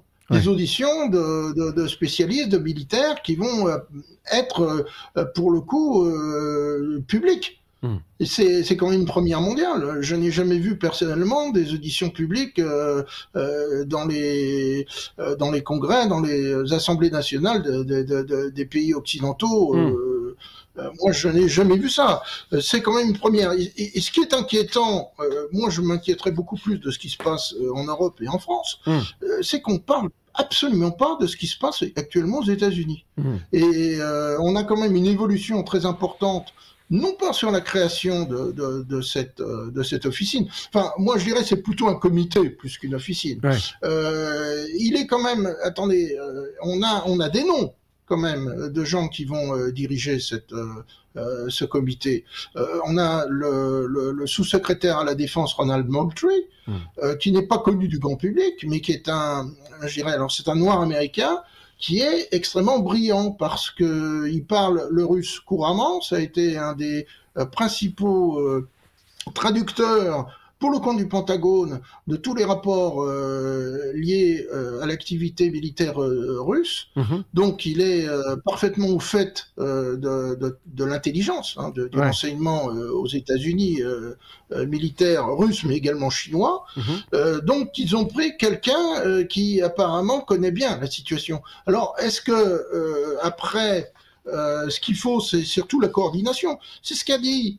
En, en fait, euh, Karen Gillibrand a expliqué, elle a donné des directives. Elle a donné des directives. Alors, je ne veux pas vous, vous en faire. Non, euh, non, non. Mais Guy, Guy Librand, on rappelle qu'elle est. Sé-. Non, Guy Librand, on rappelle qu'elle est sénatrice, hein, c'est-à-dire que c'est ça, hein, et que et, et que elle est, euh, elle pousse euh, pour que euh, cette, ce bureau existe véritablement. hein. Elle n'est pas toute seule. Il y a également Marco Rubio, Ouais, il y a également d'autres sénateurs du Parti républicain. Donc là, on assiste quand même à une union sacrée. Hum. Ce qui n'a pas été mentionné nulle part. On a d'une part des sénateurs républicains, mais également des sénateurs démocrates. Et ils font union euh, sacrée ensemble. C'est quand même euh, assez remarquable parce que jusqu'à présent, on n'avait pas, le, on n'avait pas cette union sacrée. Et je dirais cette quête et cette volonté d'accéder, euh, je dirais, une meilleure information et, et- et à la connaissance de, de ce phénomène. Mm. Parce qu'en fait, on parle plus de phénomène, on parle d'objet. Euh, là, euh, on- sait qu'il n'y aura pas uniquement. Vous parliez de Blue Book. Moi, j'ai- toutes les archives Blue Book. Et j'ai euh, justement, je peux vous euh, garantir que il y avait de la collecte essentiellement de données d'analyse sur le terrain, mais il y avait également euh, des, euh, comment dirais-je, des, euh, des conclusions qui avaient été données par les euh, militaires de haut rang, alors je dirais colonels généraux, euh, qui quand même avaient qualifié le, le phénomène, si on peut dire, euh, de d'intelligent. Donc ça, ça veut tout dire. Je crois que ça, on était dans les années 50-60 et euh, c'était la conclusion euh, de nombreux rapports qu'on peut euh, voir et qu'on peut lire. Bon, bien sûr, euh, il faudrait se plonger dans toutes les dans tous les rapports Blue Book, mais je Mm. peux vous dire que c'était euh, assez bien fichu pour l'époque. Mais l- l- l'officie, le, le comité euh, qu'on a actuellement, euh, ce n'est pas uniquement des collectes de, de données. On va également établir un plan scientifique d'analyse. Hmm. Mais c'est- ça qui est le plus intéressant finalement, parce que si jamais ce bureau arrive à mêler la science, le privé, avec les observations, euh, les militaires, euh, et qu'il n'en sort pas un arbre qui cache la forêt, ce sera très intéressant. Maintenant, euh, vous comprenez, vous, l'inquiétude de ces Chris Mellon, des Louise Elizondo et tout cela? Bien sûr, parce que c'est, ce sont. Vous avez eu dans le, le, le, le fameuse, le fameux rapport classifié qui est Ouais. apparu euh, que, que- que personne n'a vu. Moi, j'ai vu une vidéo Hmm. euh, qui a été euh, caviardée. Euh, alors, qu'est-ce qu'on voit dans cette vidéo? Malheureusement, je ne peux pas la diffuser. Euh, elle est, on voit un empennage d'un avion militaire. Mhm. Je ne donnerai pas le type. Et on voit deux engins, mais véritablement deux. Alors là, c'est pour le coup deux soucoupes métalliques qui, euh, franchement, passent au ras de l'empennage, euh, au mépris de toute, euh, de toute sécurité aérienne. C'est-à-dire qu'en en fait, une collision aurait été, aurait été possible. Vu les, les, les vitesses de rapprochement, c'était, euh, je peux vous dire que ça m'a, impressionné. Alors, je ne sais pas euh, la, la, la, qualité d'où vient cette, cette vidéo ou pas, mais euh, il y a de ce fait un problème de sécurité nationale, de sécurité des forces militaires, de sécurité du pays. Mais c'est là Mais c'est en cela finalement que ça inquiète euh, et qui est le problème. C'est-à-dire qu'en fait, pour les Américains, effectivement. Alors, Bernard, on, on, on, on- on a malheureusement euh, pas beaucoup de temps pour évoquer tout cela. Euh, je me demande si on ne devrait pas faire une émission euh, tous les deux sur, sur euh, à la rentrée, justement, sur tout euh, ce bureau et ce lancement du bureau pour que vous nous donniez vos, vos impressions et qu'on ait le temps de le faire. Parce que dans cette libre antenne, bien évidemment, on est un peu pris par le temps. Évidemment. Merci en tout cas d'avoir été avec nous pour nous parler de, de ce nouveau bureau qui, euh, à la fois, bah, donne de l'espoir dans la recherche ufologique et inquiète pour ceux. Moi, je, moi, je suis un peu circonspect parce Ouais. que dès lors qu'il y a des problèmes de sécurité nationale, on le sait, mais c'est de l'expérience hein, qui sûr. parle, Hmm. que euh, de toute façon, les armées, tout ce qui est militaire, va se refermer comme une huître. Après, il y a une chose que les militaires ne peuvent, ne peuvent pas enfin, contrôler aujourd'hui, c'est l'Internet, c'est la diffusion. Ouais, ouais. C'est-à-dire que quand on voit le Oui projet et Blue non. Book, Ouais. euh, quand ils voulaient euh, fermer quelque chose, ils fermaient. Aujourd'hui, ça fuite Ah, dans tous les sens quand même. Ouais, hein. tu as quand même beaucoup, enfin, de, encore de. euh, euh, J'ai envie de dire Dieu merci, beaucoup de choses de sécurité Oui, de ah, bien évidemment. qui sont pas révélées Oui, sur Internet. mais quand on voit que c'est quand même la presse et qui, qui, qui va balancer les, les photos, enfin les vidéos de l'US Oui. Navy, c'est Oui, c'est quelque chose bon. qui ne se faisait peut-être pas à l'époque. Aujourd'hui, tu peux balancer une information sur le net comme ouais, ça. mais après, on sait pas très bien, tu vois, les vidéos, comment elles ont été transmises, est-ce que c'est Ouais. pas volontaire Enfin bon. Eh ben, euh, il faut absolument écouter euh, Jérémy Corbel Mm. sur BTLV. Voilà. Euh, Il y a une émission incroyable. Il y en a deux d'ailleurs sur btlv.fr. Merci Bernard d'avoir été avec nous. Appelez maintenant la libre antenne BTLV au 01 86 22 21 20. 01 86 22 21 20. Il y a des gens du monde entier, il y a des gens de Marseille qui disent la zone 51, c'est près de Marseille, un bon pastaga. Ouais. Euh, Tom, euh, les réseaux, euh, ça s'amuse, hein, ça rigole, Bah, ça discute. Ouais, c'est exactement ce que j'allais te dire. Euh, Là, on traite un sujet quand même assez sérieux, et puis malgré tout, c'est des. Non, des- alors attention. On traite de choses sérieuses sans se prendre au sérieux. C'est exactement ça, BTLV. Et ils ont Mais- raison de s'amuser. Mais j'ai pas dit le contraire. Ouais. J'ai pas dit le contraire, attention, Bob. Non, mais effectivement, ils associent la zone 51 à la zone du Pastaga. Ben ouais, J'ai dû faire des recherches sur Internet pour comprendre la blague parce que tu sais, Bob, à quel point je suis sain euh, Sobre. du corps et, et surtout très, Alors, très c'est le seul Français qui boit pas le gaz. C'est-à-dire Ah, qu'en fait, euh, moi, je comprends pas. Moi, j'en connaissais pas. Des Voilà, moi, non, connaissais pas. Donc, le mec boit de l'eau et du, du, du thé, là, du, C, de, de C, du truc de thé, là, du, du Nesty, là. On n'a pas le droit de faire Mais de- c'est pas possible. Oh, il faut boire, monsieur, on est en France C'est le plus beau pays, la faigoulette, le pastaga, les Alors. olives, le PO, Le oh, pastis olive, le- la meilleure drogue.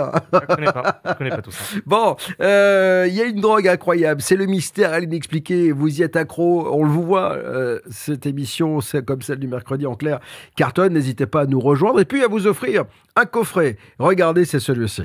Pour Noël, offrez un coffret cadeau qui vous ressemble et à prix réduit. Zone paranormale de Jocelyn F. Keller. Et OVNI, 12 dossiers que le Pentagone ne s'explique pas, d'Egon Kragel. Deux ouvrages rassemblés dans une offre exceptionnelle à déposer sous le sapin.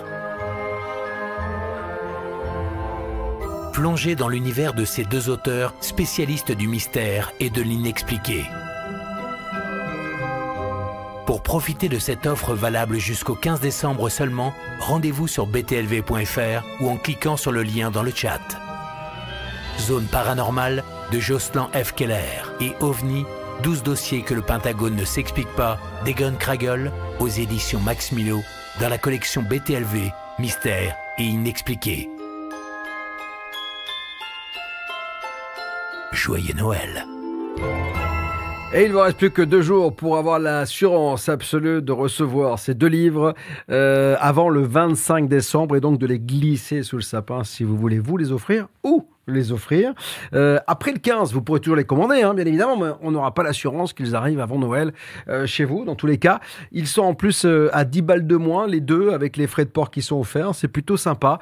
Deux bouquins magnifiques dans la collection BTLV Mystère expliqué chez, chez Max Milo. On va dans un instant parler du MH370, qui est un dossier qu'on avait ouvert ici sur BTLV, avec Gilles Diard, contrôleur aérien.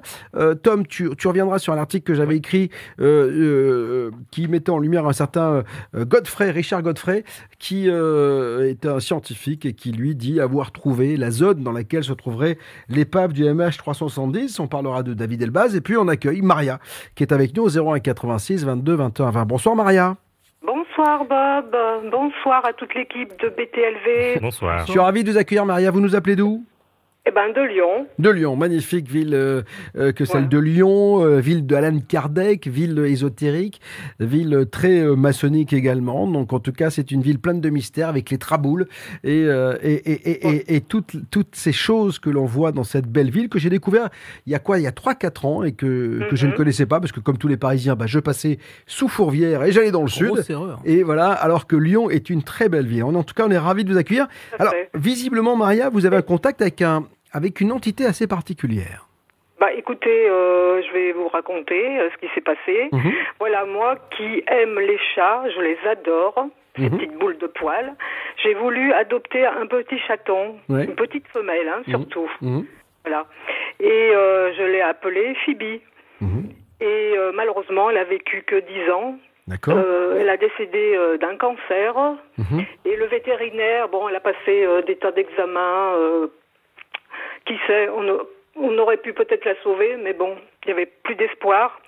Donc le vétérinaire, euh, il m'a dit qu'il fallait plutôt euh, l'euthanasier parce que euh, pour éviter qu'elle souffre. Bien sûr. Donc je suis allée avec ma fille euh, Laetitia euh, pour une consultation déjà et puis le vétérinaire il, il nous a dit écoutez je crois qu'il vaudrait mieux euh, l'euthanasier aujourd'hui euh, votre chatte. Mhm. Alors j'ai dit à ma fille bon allons-y.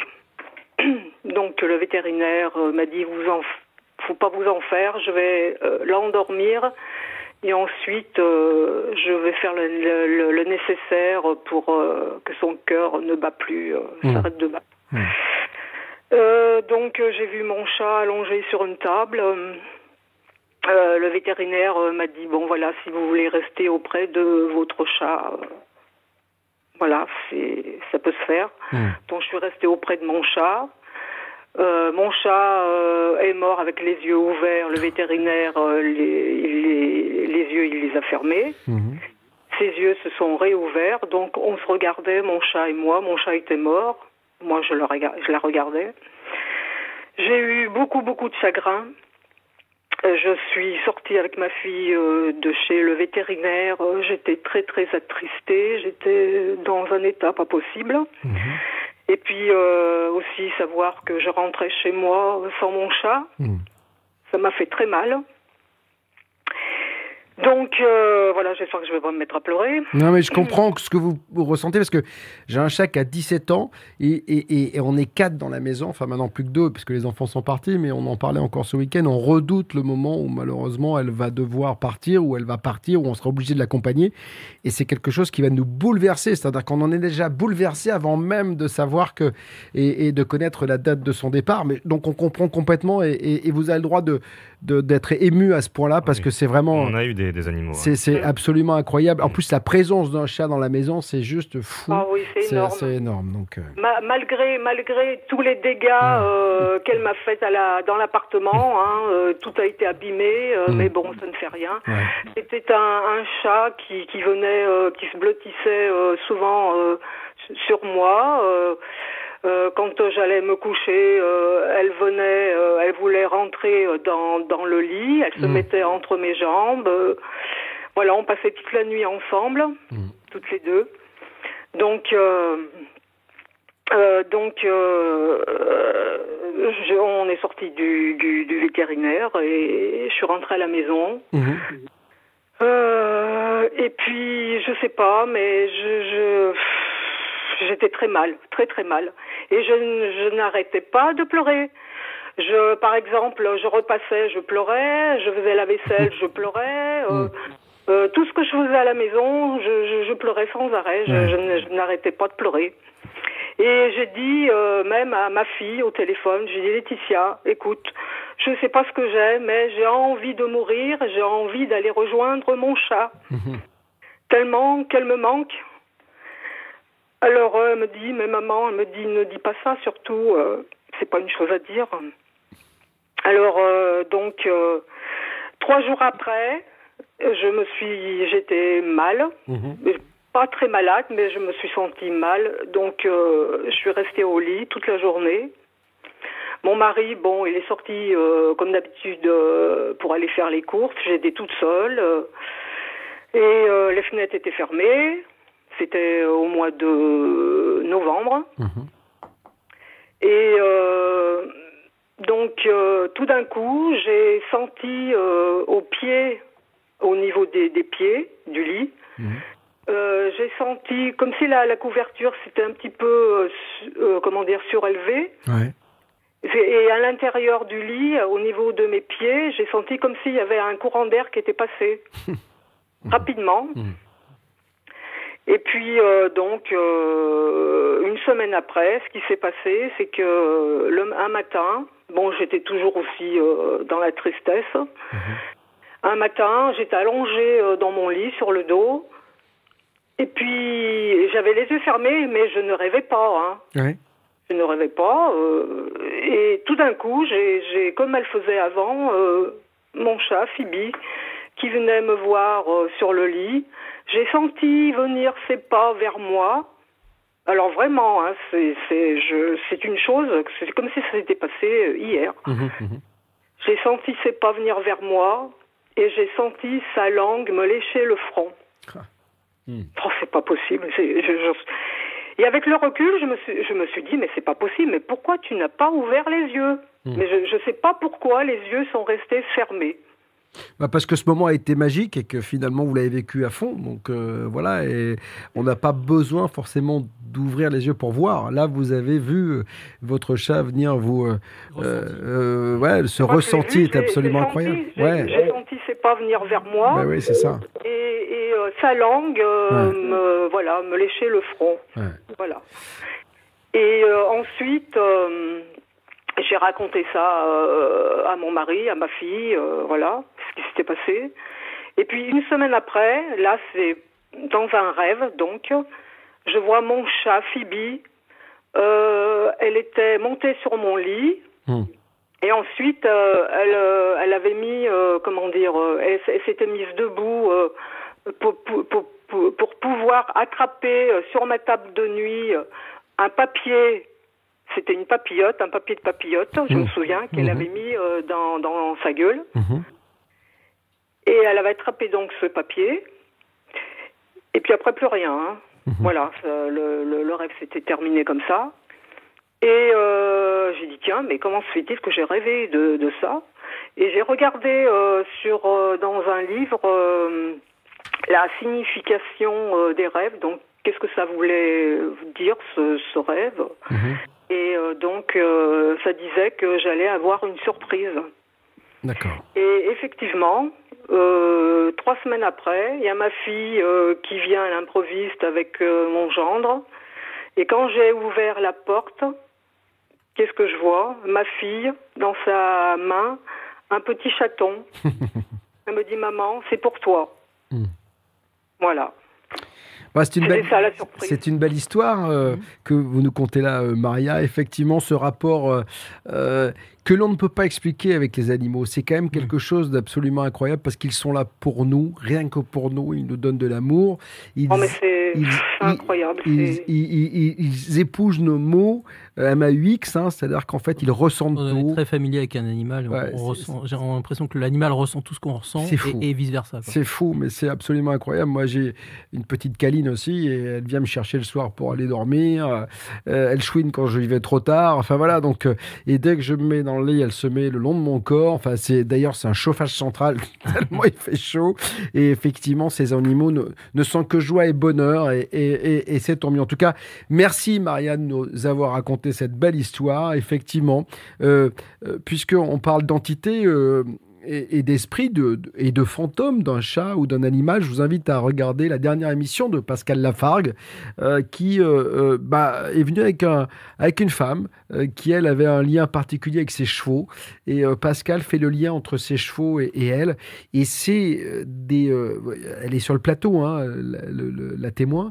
Et c'est juste époustouflant. Je me dis que euh, quand ma petite Caline va partir, si un jour elle me, récupère quand j'arriverai, bah, ce sera toujours un bonheur. En tout cas, mille merci Maria d'avoir été avec nous.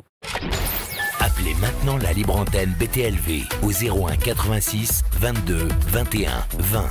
01 86 22 21 20.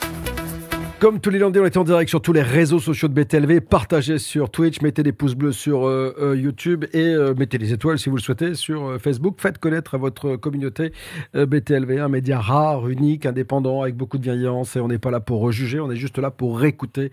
Et c'est très important. On va dans un instant accueillir Gilles Diars, contrôleur aérien. On fera un point sur un article et sur une, une- déclaration de la part d'un chercheur concernant la zone où ce serait craché le MH370 de la Malaysia Airlines. Mais avant cela, je voudrais revenir et vous envoyer dans les étoiles, dans l'univers, avec un, un- peut-être l'une des plus belles émissions de l'année, celle que j'ai enregistrée avec David Elbaz, astrophysicien, euh, consultant pour euh, l'Agence spatiale européenne. C'est un des monsieur qui a travaillé sur euh, le James Webb, voilà le- le satellite, en tout cas le, Le futur télescope. Exactement, qui va partir, qui va être envoyé dans l'espace le 22 décembre. C'est juste incroyable. Univers, la plus belle ruse de la lumière. Écoutez bien, c'est juste un bonheur. Notre univers est baigné de petites particules qu'on appelle des photons, qui sont des particules de lumière, et qui ont la propriété d'être capables de véhiculer de l'énergie. La lumière, c'est le véhicule de l'énergie dans l'univers. Comment se fait-il que l'univers soit structuré Et en fait, on se rend compte que c'est en produisant de la lumière qu'il le fait. La plus belle ruse de la lumière, c'est quoi? C'est que hier, il y avait moins de lumière qu'aujourd'hui, demain, il y a plus de lumière, et toute l'histoire de l'univers, c'est une histoire de lumière qui ne cesse de se multiplier. Grâce à nous, la lumière se multiplie d'une manière plus efficace qu'avec les étoiles. Alors là, vous allez me dire, mais attendez, je comprends pas, le soleil, ça fait plus de lumière que moi. Bah oui. Non. Un kilogramme de vous produit 200 000 fois plus de particules de lumière qu'un kilogramme de soleil. Alors, si j'avais la masse, et je, je le souhaite du soleil, du soleil, je serais- je produirais 200 000 fois plus de photons.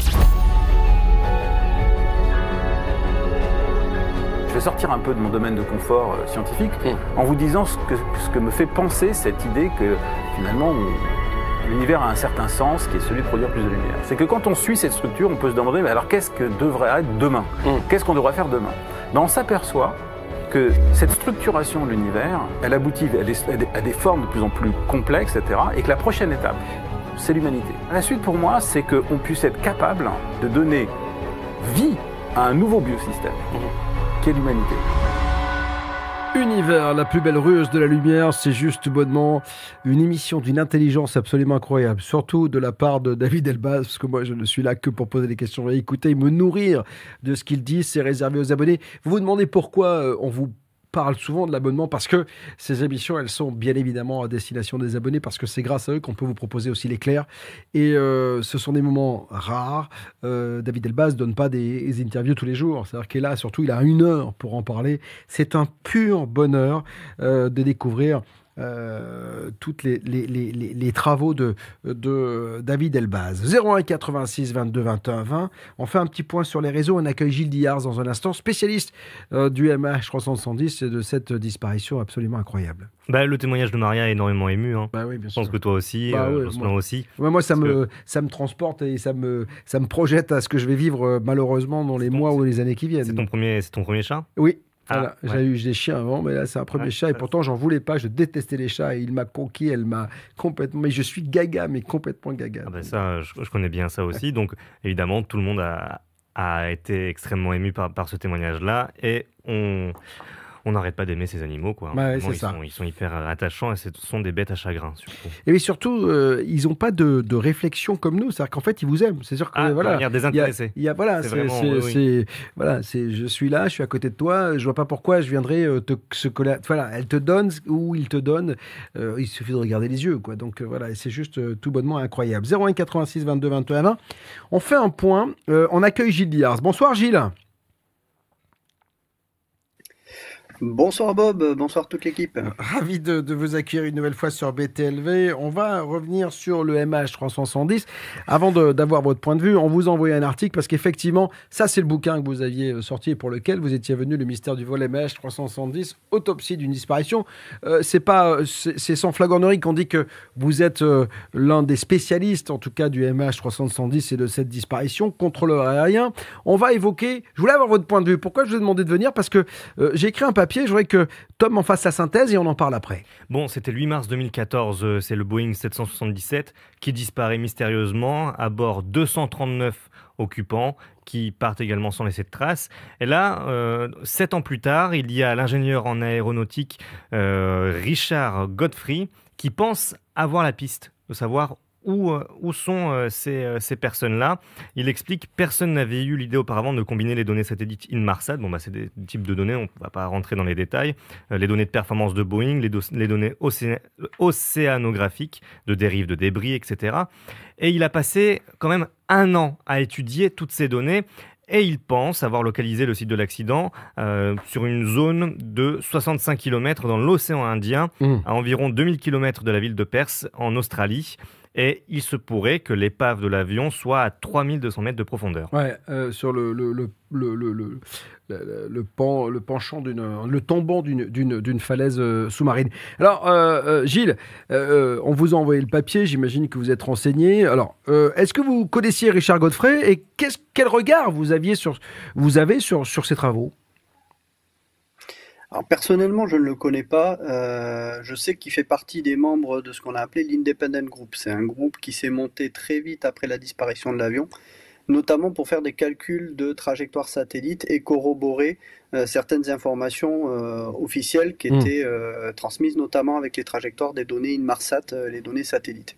Alors, le fait qu'il travaille comme, comme, comme il a fait là, c'est-à-dire qu'en combinant toutes ces données, est-ce que c'est peut-être un bon moyen et peut-être a-t-il trouvé la localisation de cette épave? Je serais beaucoup plus mesuré.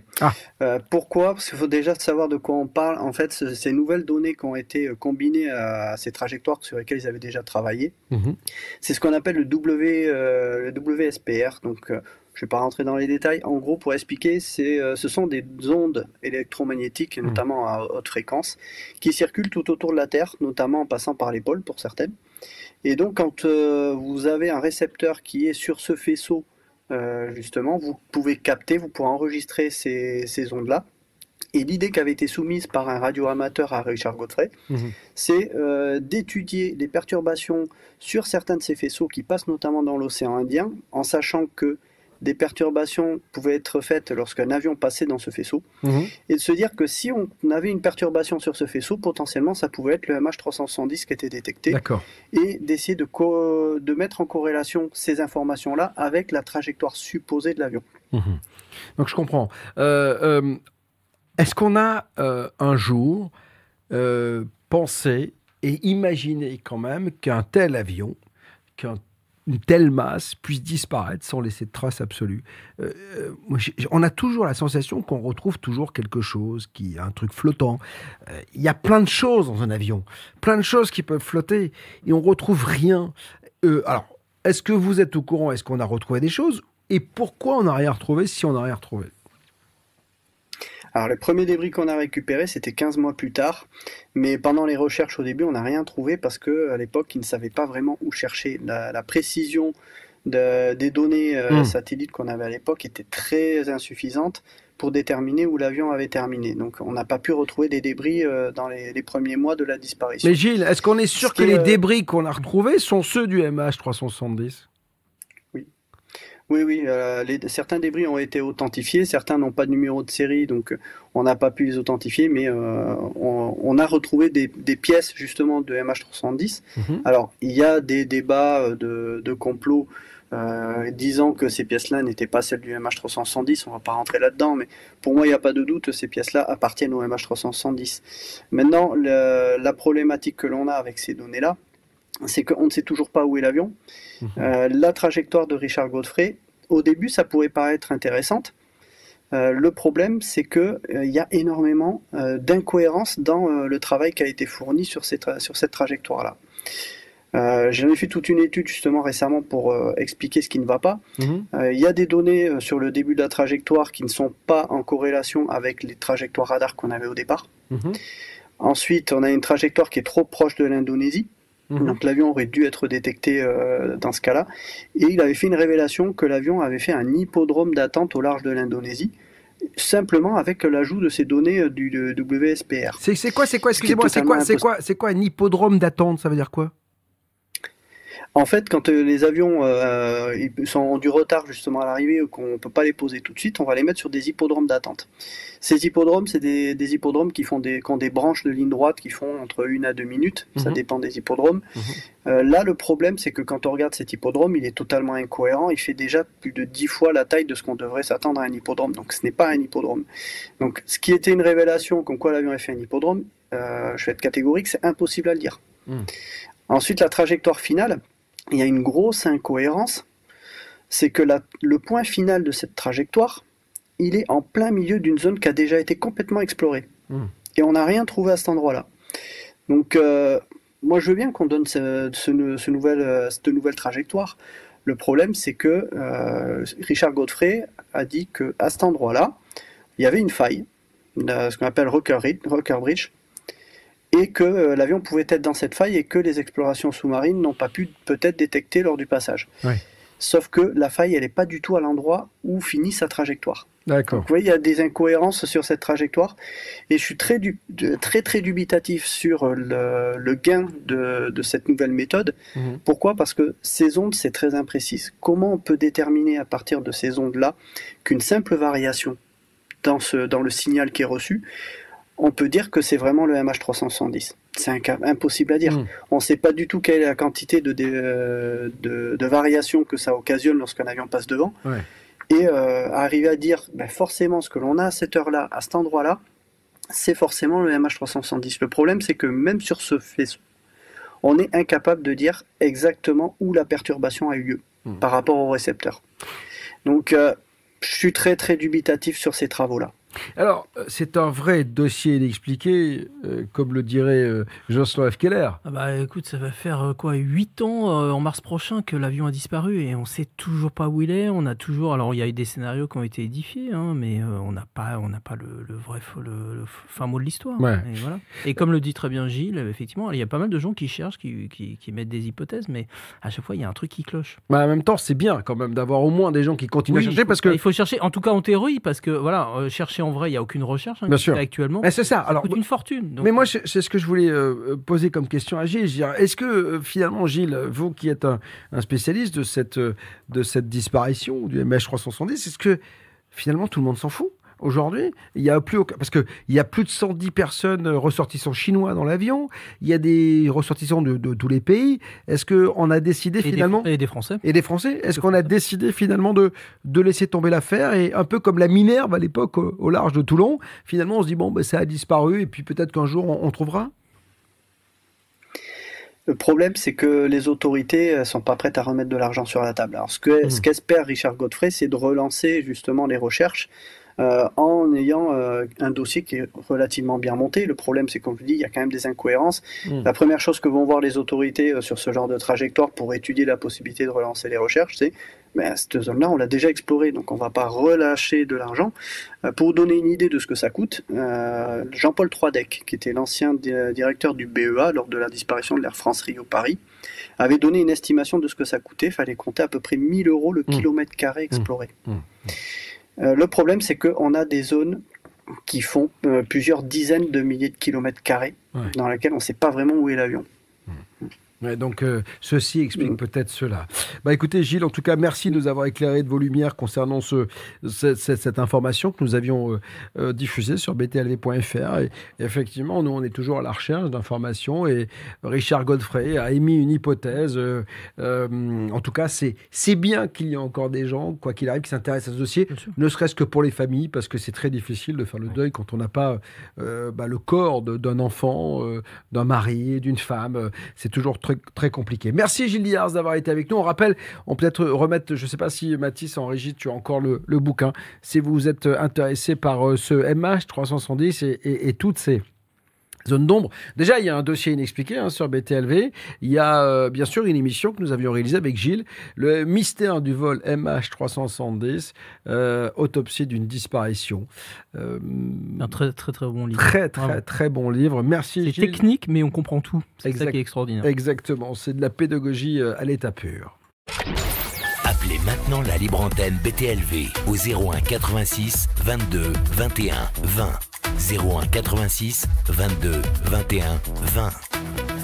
Tom, Ben écoute, euh, toujours beaucoup de monde sur, sur les réseaux sociaux, effectivement. C'est un grand point d'interrogation, ce, ce mystérieux vol du MH370. Je pense qu'il y, a- y certains qui sont assez pessimistes en se disant qu'on n'aura jamais de réponse. Mais bon, Mm. on va pas ba- baisser les bras, comme tu le dis. Après, Rien que pour les familles, regarde, quoi, la. Minerve, euh, Mm. euh, On a combien attendu 60 ans? 50 ans. 50 ans avant que euh, on ait une explication, peut-être euh, l'aura-t-on un jour. Donc voilà. Eh ben écoute, faut pas. Je sais que tu es un optimiste. Toujours. Donc faut pas baisser les bras et Mm. peut-être qu'on on aura des. des Ne jamais regarder le tunnel. Regardez la lumière de l'autre côté du tunnel. C'est ce que le tunnel, on s'en fout, on est dedans. Donc voilà, il faut regarder ce qu'il y a au bout. C'est pour ça que je suis toujours un éternel optimiste. Autre chose peut-être? Non Bah, bah, comme euh, c'était essentiellement porté sur le témoignage, non, beaucoup de gens parlent. Alors si, il y a un autre sujet aussi qui se dégage, euh, bah, parce qu'on parle évidemment de catastrophe, c'est les tornades qui, qui se passent en ce moment aux États-Unis. Ah bah oui, donc euh, alors on a, on, dévastatrices. on a une vraie pensée pour Voilà. ces Américains. J'ai vu des images qui sont. Ouais. Mais alors, je vais te dire une chose. Moi qui suis fan, j'adore, vous savez, sur euh, RMC ou je sais pas quoi, toutes ces émissions W9, je sais pas, les émissions de la, les rois de la Réno, euh, tous les trucs. Ouais. Mais, mais ils font des, ils font des maisons en carton. en fait, euh, moi je suis d'une famille où mon père faisait des maisons, mon frère faisait des maisons, mais c'est des maisons en dur. D'ailleurs, tu regardes dans toutes ces catastrophes, ceux qui restent, c'est les bâtiments publics qui sont construits en béton. Tous les autres, c'est du bois. Enfin, c'est fait en bois, C'est fait en. Ça peut être fragile. Mais cela dit. Il n'y a pas de fondation. Enfin, c'est un truc de dingue. Cela quoi. dit, on est quand même face à des phénomènes climatiques énorme, exceptionnels. mais hein. quand même quoi. Il n'y a plus rien pour qu'une usine elle soit balayée comme ça. Il y a- En plus, ce que je trouve hallucinant, c'est qu'on les autorise encore à faire des maisons comme ça. C'est-à-dire qu'on est dans des, des, des régions où tous les ans, tous les ans, il y a des catastrophes. Pourquoi il y a des gens qui construisent des maisons en zone in- inondable Ben hein ouais, mais je Pareil. comprends pas. Donc voilà. Donc euh, tu sais que euh, moi, euh, j'ai découvert Miami. Je sais qu'il y a des endroits où on ne peut plus construire parce qu'on leur dit attention, dans, dans, dans 20 ans, votre maison est dans l'eau. Eh ben, ils construisent quand même. Bah les mecs sont des malades, quoi. Donc voilà. Bon, je sais pas. Moi, si je me dis on met pas les dents dans la prise, je les mets pas. Donc eux, Mais, cela dit, bon, les phénomènes climatiques sont de plus en plus extrêmes. Ouais. D'ailleurs, on les voit. hein, en- Violents, en En fait. France, on a et des violents. choses très très violentes alors qu'on ne les avait pas avant. Hmm. Et, et ça a été annoncé. Ça fait des années qu'on dit que les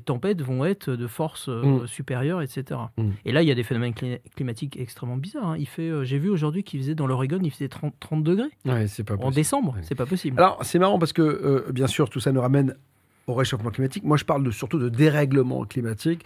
Alors, je ne veux pas rentrer dans le débat du, du- du réchauffement, du machin, mais c'est vrai que force est de constater qu'on a la sensation qu'il y a un sans parler de réchauffement, d'un dérèglement. Il y a un dérèglement. Il y a des températures. euh, moi, j'ai des amis qui sont au Québec qui me disaient, mais il y a, il y a- il y a 30 ans, T'arrivais fin novembre jusqu'à mars, t'avais un mètre de neige terminé. Maintenant, tu passes de 17 degrés, le lendemain, il y a un mètre de neige. Pendant 15 jours, hop, il refait 20 degrés. Enfin, c'est absolument incroyable. Il y a... Et d'ailleurs, on, on sait qu'on a beaucoup de Québécois qui nous regardent et je pense qu'ils seront d'accord avec moi. Tu, tu sais, bah, j'ai écrit un article sur BTLV. Maintenant, on a créé la boîte noire de la Terre. Bien sûr. Pour récolter toutes les données liées au changement climatique. Ça- Mm. Alors, ça, ça va être en construction là, au, au- de début 2022. Mm. Ça sera un immense monolithe, comme dans l'Odyssée de l'espace, où dedans, il y aura des disques durs qui vont tout enregistrer sur l'activité de l'homme. On, en est à- on en est à là quand même. hein. Mercredi, mesdames, messieurs, euh, avant de vous quitter, j'aimerais vous signaler avec nous, nous parlerons des légendes urbaines, un fond de vérité avec un point d'interrogation. C'est Jacques Sergent qui sera notre grand témoin.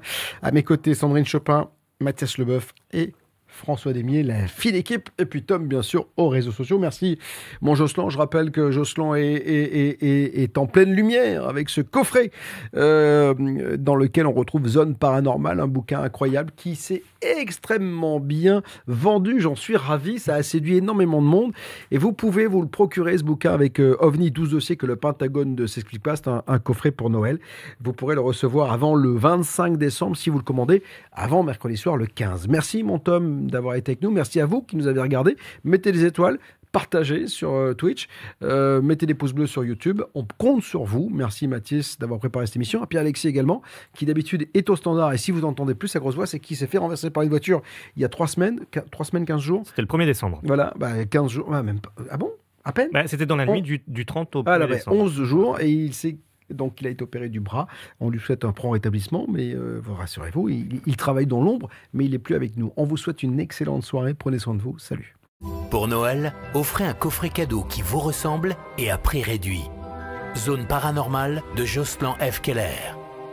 Et OVNI, 12 dossiers que le Pentagone ne s'explique pas, d'Egon Kragel. Deux ouvrages rassemblés dans une offre exceptionnelle à déposer sous le sapin. Plongez dans l'univers de ces deux auteurs spécialistes du mystère et de l'inexpliqué. Pour profiter de cette offre valable jusqu'au 15 décembre seulement, rendez-vous sur btlv.fr ou en cliquant sur le lien dans le chat. Zone paranormale de Jocelyn F. Keller et OVNI, 12 dossiers que le Pentagone ne s'explique pas, d'Egon Kragel aux éditions Max Milo dans la collection BTLV, Mystère et Inexpliqué. Joyeux Noël